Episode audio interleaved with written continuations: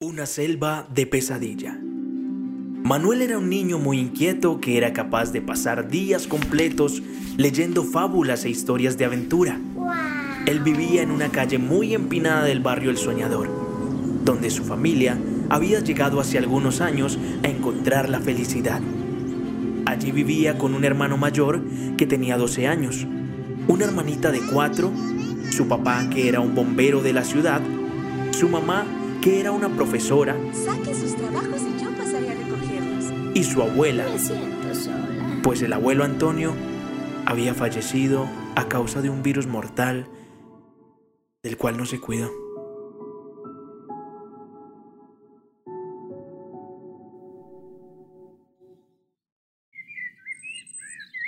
A sus ocho años cumplidos, a Manuel le encantaba estudiar, tanto que su mamá no lo tenía que llamar todas las mañanas para ir a la escuela, sino que cuando ella se despertaba a preparar el desayuno, él ya estaba totalmente arreglado. En el salón no solo se destacaba por sus tareas y exposiciones, sino porque ayudaba a los demás compañeros a sacar sus trabajos adelante.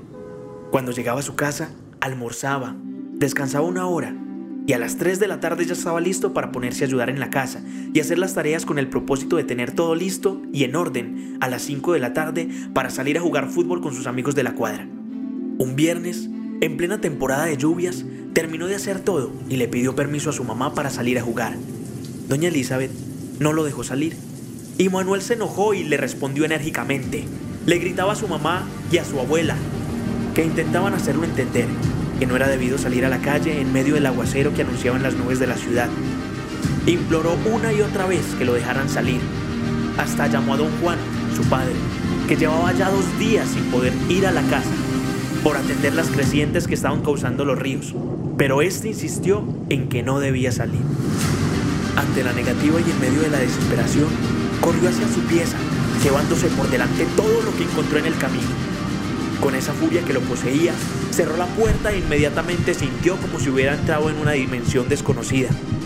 Miraba para todos los lados y no estaba ni su cama, ni el televisor, ni sus juguetes.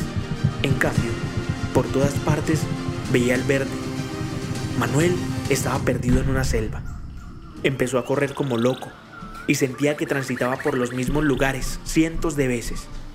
Después de pasar por quebradas una y otra vez, senderos y árboles frondosos, sintió que quedaría perdido entre la flora y la fauna del lugar.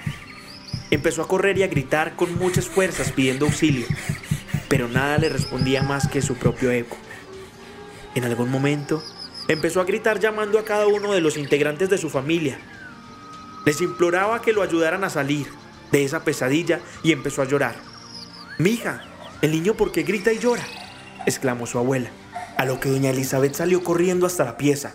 Cuando llegó hasta su cama, se acercó a Manuel y secó sus lágrimas. Gracias, mamá, por salvarme de este sueño. Sin familia todo es una pesadilla. Dijo Manuel. Desde ese día, el barrio El Soñador cuenta con un niño que escucha y atiende los consejos de su familia. Fin.